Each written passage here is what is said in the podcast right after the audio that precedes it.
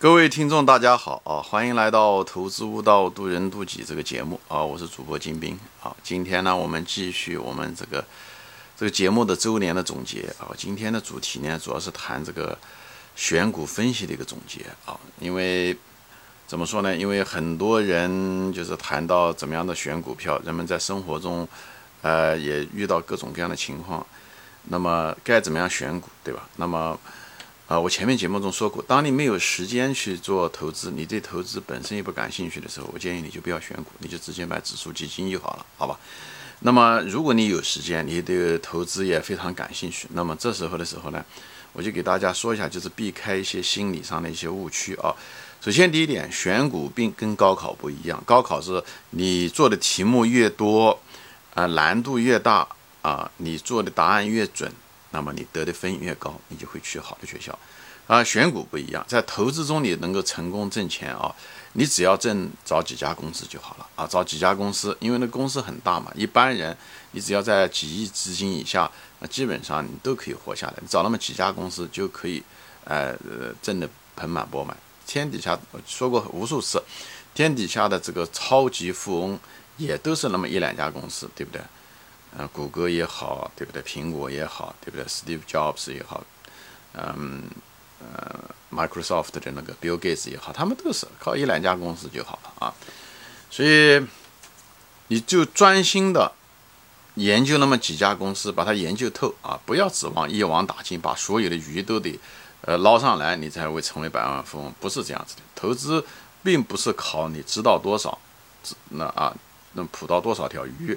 或者是你懂得这个你的难度，就是这个找这个公司的这个逻辑之后越复杂越好，你这个都不加分的啊，它是跟跳水不一样。所以呢，大多数人呢，其实找了几家公司就可以了，所以不要到处打听公司啊。那么作为一个新手，得你应该怎么做呢？新手我别的节目中也说过啊，一条捷径啊，这个听上去好像挺，嗯，好像不是很光彩的一件事情啊，其实。新手就需要抄作业，你会抄作业就好，这是最重要的。因为你既然懂得不是比人家多嘛，所以我们人就不要自大啊，不要认为你能找到别人找不到的东西，因为你是新手嘛。新手的意思，你知道的比别人少。在这种情况下，你又想在股市上挣钱，那么是那种方法呢？是什么呢？就是抄作业啊，抄作业。比方抄一些大 V 啊，比方说像像林园先生啊啊这种，哎。嗯，对吧？就是先从他们开始，我不是说完全盲目的抄，但这是很显然要比你自己吭哧吭哧的新手，我是讲的是新手，而不是讲的是老手。那么这个东西呢，你的一个你可以把股票的范围突然缩小，因为股票股市垃圾公司多啊，中国、美国都是这样，几千个公司。在中国，特别是能够真正的好公司，也就不超过五十家公司。那如果你自己嗯慢慢研究、慢慢弄，你很容易误导，对吧？你的这个成功的概率是是小概率事件，对不对？因为只有，对吧？如果五十家公司，呃，六十家公司吧，如果有三千个公司，那么你你你能够碰对的概率就有百分之二。而这些大 V 实际上他们在市场上已经待了很久，无论是能力也好，各个方面也好，呃，都比你强。他之所以成为大 V 的原因就在，我不是说每个大 V 都行啊，所以呢，你就是选那种，呃，不错的，已经有这种投资的这个，呃，记录是很好的。那么这时候的时候，无论在雪球上也好。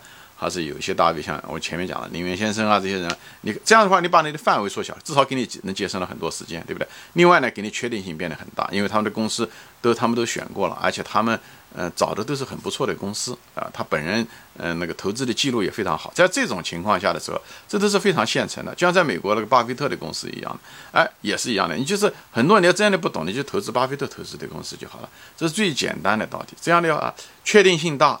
范围又缩小，节省了你很多时间，风险又减少了很多的风险。但为什么很多人不愿意这么做呢？说白了就是人的人的自大啊，人的自大。所以呢，就觉得自己要比别人强，自己找到的东西才是最好的。这个都是认知上的误区。说白了就是人性的趋势啊。所以人要知道懂得是什么呢？就是你要承认比自己强的人，以后认认真真的研究他们。哎，所以很多人就问巴菲特，他像你那个。为什么股市上你你在股市上已经挣了很多钱，这么多钱，为什么人家不学你这方法？而且你都把这些方法公布下来了。你巴菲特就说，之所以人们不学的原因，就是因为他们都想挣快钱，好吧，挣快钱。所以我就希望大家能够避开这个陷阱，新手啊，一不要想着去挣快钱，不要天天就是分析股票、预测股票，用那些技术分析啊，听消息啊，追热点啊，概念，首先把这些误区全部要得撇开。以后呢，开始上来的时候呢，你也可以自己学，但是这个东西难度比较大啊，门槛比较高。所以最好的一个捷径就是什么？先抄作业。当然，抄作作业不是盲目的抄，以后抄到一定的程度的时候，你就开始加上学习。因为你既然股市呃股票你抄大 V 的。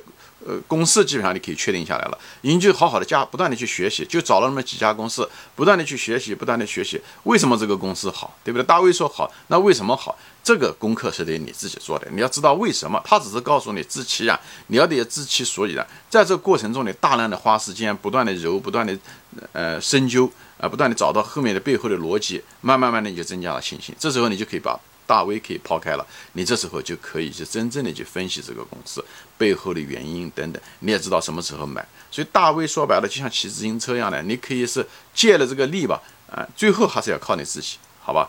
那么下面就谈到的分析公司，其实我在大量的节目中也都说过，对不对？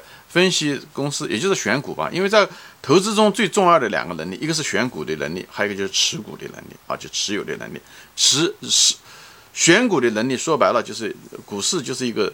什么呢？就是一个认知的博弈，也是个人性的博弈。那么认知的博弈就是选股，谁会选股，谁会找到好公司，在这个基础上，你才能说谈到持股，那么持有的公司。那么今天呢，我主要是谈这个选股啊，这个认知的博弈。那么。认知选股基本上是嗯嗯嗯哪几个方面呢？对不对？前面讲了，你可以开始的时候你是先是抄作业，后面你得分析这些公司，对不对？你你你你，既然作业给你抄了，你都知道你怎么抄的，为什么要选这个？这是这时候你就开始研究公司。比方说上来你可以研究公司的，首先研究行业啊，研究这个公司所处于的行业，比方它的产业链啊，怎么一回事情啊，它的上下游的关系啊，我这都有大量的节，我都有一系列的节目都谈过产业链，大家可以往前翻一翻。比方说行业内的这种竞争格局啊，对不对？它是那种寡头的，呃，公公司呢竞争呢，还是那种无序的过度竞争啊，等等这些东西，哎，这些东西你都要去研究去看，就是每个行业有每个行业的一个特点，在这方面我有大量的节目都谈到这东西，大家可以翻一翻，因为这些东西，哎，结合这个波特的武力模型啊，他们之间竞争者之间的是什么样的一个关系啊，等等这些的上下游，对不对？之间的关系，这些东西，无论这种财务指标也好，各方面你都可以确认这方面，所以你可以看看这些节目来了解，对吧？这是行业的范围，你比方产业链的分析，呃，行业的竞争格局的分析啊，以后还就是行业的需求空间和它的持续性，这行业是不是处于上升阶段啊，还处于下跌阶段啊，或者是处于一种停滞的阶段，这个东西。还是非常非常重要的，因为这是什么？这涉及到什么？这涉及到整体的这个行业的一个需求啊，这行业的需求，因为需求是第一，以后才能谈到竞争啊，这个这是一个核心，因为锅里面都没有，这行业就本身属于一个衰败的，那你在行业中是最牛的公司，你也不行，好吧？所以竞争只是在行业内部的竞争，这个，所以这这么说吧，对吧？我前面说过，好的行业啊，不一定可以让你挣钱。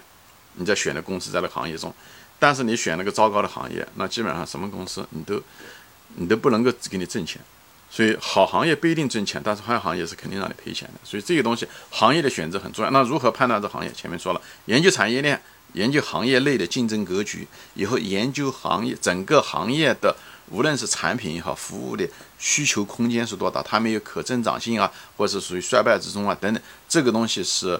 呃，关键啊，这是分析的这个行业的这个关键。那么，除了这个选股的时候，除了这个分析行业以后，另外另外一个东西分析是什么呢？就是需要的什么？就是分析企业的这个护城河啊，就是讲白了就是竞争优势啊，竞争优势，无论是产品也好，经营模式也好，成本也好，网络效应也好，顾客的粘度也好。管理层怎么样？企业文化怎么回事？情等等，我专门有一系列谈到这个护城河，大家有兴趣可以看。而且关于这个护城河的这个，无论是文章也好，书籍也很多。大家这个东西就要靠你们自己，哎，去花时间去研究分析一些案例也好，慢慢的体悟。因为每家公司每个行业都不一样，所以。无论人家总结出来的任何一个东西，它都是一个拐杖，它只是给你做一个启发的作用。那么你当你懂了这些东西的时候，有些这些基基本的经验、历史的案例以后，当一个新的公司出现，一种新型的行业、新型的企业，对不对？这时候你再看它的时候，那么你就有这些背景和知识的时候，你就通过自己的过滤和想法，你就会产生你的新的逻辑。因为护城河的类型，它会。不断的在变化之中，但是万变不离其宗，无非就是有定价权啊。就是这么一回事情啊，有粘度啊，也可以不断的炒，顾客可以挣到钱，顾客只能从你这儿来买，不愿意去别的地方买，这样的话，你的有定价权啊，就是无非核心的这些东西啊，所以对企业的护城河，也就是竞争优势的分析，这是嗯也是非常重要的。所以在行只有好的行业的基础下，你才去分析企业。那么人们经常说的哦，你要赛道要好，赛道去讲的就是行业啊，哎，那么那个马那就是企业。所以呢，就是这么一回事情啊。那么在选股中的时候，那么这两个东西是两大块啊，是定性分析。那么还有一个就是所谓的定量分析，就是所谓的财务分析了。财务分析说白了是什么呢？它并不能够通过财务分析本身，你是无法找出好的公司出来的。财务分析的本身，它通过一些指标，它可能给你一个呃怎么说呢？可能给你一个线索，说哎呀，这个公司有可能会好，但不一定。一个人家有可能做假账，对不对？第二。他那个财务可能那个阶段不错，但是以后将来怎么样？这个财务分析毕竟是个历史数据和当下的数据，但未来企业怎么样你不知道，对不对？因为你买企业买的是企业的未来的估值，而不是发生的或是现在的估值，对不对？所以这时候的时候，前面的行业的分析、企业的分析、需求端的分析、企业竞争力的分析，这是很多东西的分析的分析，不仅是分拆。当下更多的未的未来也没有持续性，因为这个估值是估未来的现金流，不是过去的现金流或者现在的现金流，所以这个东西很重要。是财务分析就帮助你，哎，可以发现这种公司，或者是你已经听到了这个公司很好，那么你通过来来帮一个确认的作用。那哎，你看通过这些定量的，无论是毛利率也好，对不对？再投资怎么样？运营资本的这个等等这些东西，诸多的东西，你来分析，哎。这公司是不是它像定性的讲的那么好？它有竞争力，那么毛利率高不高啊？它如果毛利率比同行高，那说明可能竞争力确实是不错啊，有护城河。否则的话就不好说，对不对？等等这些诸多的财务指标也好，数据也好，这个还有一个就是一个过滤作用，对吧？前面讲了一些糟糕的公司，对吧？你不用怎么看，你拿到财务报表一看，基本上五分钟之内，如果糟糕的公司马上就可以把它过滤掉。好，所以呢，这个就是起到一种财务分析，这是基础。所以你要不懂，我建议你。把它好好的学，一般半年到一年时间，你就能学得不错。所以，但是你要，你要真正的重视，就像当年高考一样的，那好好的把那门课学好一样的。而且这个财务知识都是很简单的啊，初中小学毕业就可以了啊，它就无非就是加减乘除啊，这些指标也好，数据也好，每个财务报表也就那么每个就那么三个报表嘛，每个报表那么几十项，哎，加在一起也就那么。那六七十项啊，重要的可能就那么十项啊，所以呢，这个东西就大家花一点心思做下来。你如果想真正的成为一个价值投资者，这东西是这一道门槛是一个硬门槛，但是是一个低门槛，所以呢，大家必须要把它跨过去啊。所以你在这方不要抱任何幻想。你如果这东西不会，哎，这是第一个台阶。你如果爬不上去的时候，那你别的别谈。所以呢，大家这东西，因为这个东西是你鉴别一个公司好坏的一个最基本的。人家大他给你推荐了公司，最后你不知道这公司到底是好还是坏，对吧？你心里面还是没底，到最后你股票还是持有不住的。股票下跌的时候，你会骂那个大他是一个骗子啊，就像很多人骂林园是个骗子是一样的啊。因为你心里面没底，人家给你推荐了一个东西，你总觉得他们他们之间有利益关系，无论啊，你认为他人家出货了，又是这个东西那个东西了，就所以这时候的，因为你因为你为什么不相信别人？说白了，你是不相信你自己，因为你不了解的公司。对不对？人家推荐是他人家的推荐，人家也没有拿你一分钱，对不对？所以呢，最后这个东西到底是石头还是玉，你得还得要自己，嗯，对不对？当你面对一大堆的那个都是石头的时候，对不对？石头山上只有百分之二十玉的时候，人家那个大他说这个有可能是个玉，它本身就给你一下子缩小了范围啊，也给你增加了很大的确定性，啊，你比你自己随便捡一块，嗯，你不知道石头还是玉的概率要好很多。那这时候到底是不是玉？你们自己还得不断的在鉴别，有的时候他也许到他就判断错误了，对不对？所以哦，当然了，也有可能他骗你，对不对？但是就是仁者见仁，智者见智。我觉得每个人为自己的行为负责，这是最重要的。所以你选错的时候，别怪别人，即使他推荐的，即使你抄了作业，你赔了钱，也是你的决定，因为你的这是你的认知的，呃，那个呃，对你认知的一种考验。所以你要花心思研究行业，研究企业，把财务知识学会，好吧？就是这些东西，哎。包括那些嗯，有些财务报表甚至是作假，这些东西你都需要一定的研究，知道常见的造假的方式是什么。所以你要静下心来去看这些东西，无论是以前发生的案例也好，还找一些财务知识也好，大很大相当一部分财务知识，它造假的时候一眼就能看得出来啊。我这地方就不赘述了啊。那么等你把这些东西行业企业定性分析搞出来了以后，对不对？以后用财务知识来确认和过滤掉了以后，那么就找到了好的公司。但好的公司它不一定有个好的价钱，对不对？那当然了，你在研究这个公司的时候，还要得研究什么？除了财务知识之外，你可能要研究管理层、研究企业文化这些东西，也是个非常重要的一方面。我专门有系列节目都谈到这些东西。等你把这些东西都研究透的时候，你就找到了好公司的时候，那你就把这家公司呢就放到你的股票池里面。因为它虽然是个好公司，但是有可能是在牛市之中，或者股票已经很高了，对不对？像现在的茅台也好，对不对？五粮液也好，嗯，对不对？还有很多公司，那么腾讯，对不对？这种好公司，但股票很高。这种情况下的时候，那高了。那好公司没有好价钱，那也不能买，对不对？如果大家都炒上去的话，你不赚钱，那这种公司对你来讲是没有意义的，对不对？所以虽然是个好公司，所以这种情况下你只有等，在这种情况下你只有慢慢等，等到熊市的来临，或者等到这个行业有什么坏消息吧，就像当年的茅台的那个塑化剂也好，或者当年的时候蒙牛、伊利的这个叫什么三聚氰胺也好，这种东西它会来，它一定会来，它迟早会来，所以它它不会缺席。啊，他也许会迟到，所以大家这时候的时候就显示你的本性，你秉性就是你的耐心很重要。你不要看股价涨上去，你也跑上去去跟啊，你生怕过了这个村没有那个店，那就是你的人性中的这个贪婪。啊，就是想赚快钱的原因。那这时候的时候，你要抑制住这个人性方面的东西。关于人性方面的东西，我专门会再谈。今这几年我主要是谈的这个选股分析的一些基本的框架，好吧？只有只有这样子的时候，你放到股票池里，你再慢慢等，你不要有那种从众心理。以后，哎，慢慢的时候，你克服了人性中的这种，你就能把这股票买到。买到了以后，你要持有啊。过一年，你通过这个再分析一下，把行业需求有没有发生变化。企业的护城河有没有发生变化？是加强了还是减弱了？呃，企业的管理层怎么样啊？它每季的时候财务报表啊，或者每年的财务报表看有没有发生变化？毛利率有没有发生大的变化？营业收入怎么样啊？应收怎么样？现金流怎么回事？有没有发生大的变化？你要确认一下子，还有没有发生基本面有没有发生大的变化？如果没有发生大的变化，你就一直持有着，虽然一点点高估也无所谓，对不对？如果发生了本质的变化，那直接把它清仓卖掉。